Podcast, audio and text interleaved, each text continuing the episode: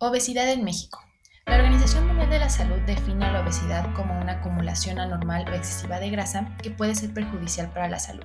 Se considera que una persona tiene obesidad cuando su índice de masa corporal sea igual o mayor a 30 kilogramos por metro cuadrado. El índice de masa corporal UIMC es un número que se calcula con base en el peso y la estatura de la persona y se usa para identificar las categorías de peso que pueden llevar a problemas de salud.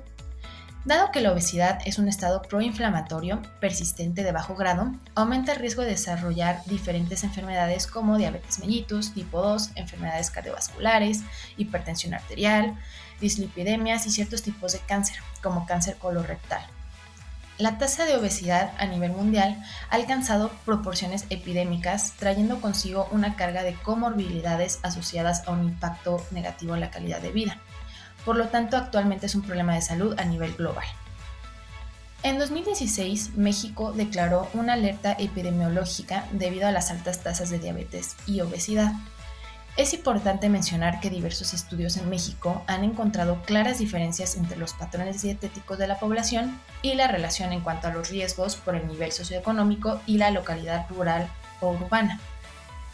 por lo que en México la prevalencia de sobrepeso y obesidad en adultos mexicanos aumentó de 3.9% del 2012 al 2018, ya que actualmente la prevalencia es de 75.2%, 39.1% con sobrepeso y 36.1% eh, con obesidad.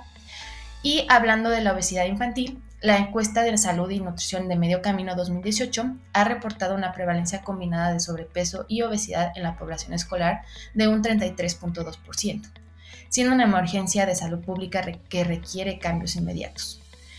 Todo esto va de la mano con altas tasas de consumo de bebidas azucaradas y alimentos ultraprocesados en niños, con un 40% de calorías diarias extras de las que necesitan. Y es muy claro que el tener esos patrones alimentarios puede afectar el crecimiento y desarrollo de niños y adolescentes. El Fondo de las Naciones Unidas para la Infancia, es decir, la UNICEF, enfatiza que la falta de acceso de alimentos frescos y saludables, la comercialización agresiva de productos alimenticios dirigidos a niños y la alta exposición a alimentos ultraprocesados en hogares, escuelas y mercados conduce a un ambiente poco saludable que promueve la obesidad y afecta a millones de mexicanos. Se le ha dado relevancia a temas de salud que se enfocan contra la prevención de enfermedades infecciosas y el mejoramiento de la salud reproductiva. Sin embargo, pues muchas enfermedades crónicas son el reflejo de la falta de atención e implementación en cuanto a las medidas que fortalecen el cuidado de la nutrición adecuada. Por lo que muchos eh, se preguntarán qué debemos de realizar para mejorar esta situación actual. Y todo esto se le otorga que los nutriólogos y profesionales de la salud hoy en día tienen una importante labor con la sociedad mexicana no solo porque los datos proporcionados anteriormente pues son bastante preocupantes, sino que también la salud de las personas pues está en riesgo. La nutrición se considera como una medicina de prevención, es algo que yo siempre lo he dicho, porque al comenzar a cuidarnos a tiempo y cambiar nuestro estilo de vida podemos evitar ciertas enfermedades por lo que un patrón de alimentación siempre debe ser individualizado, obteniendo reducciones de peso pequeñas y paulatinas de una manera muy saludable y obtener un mantenimiento del mismo peso.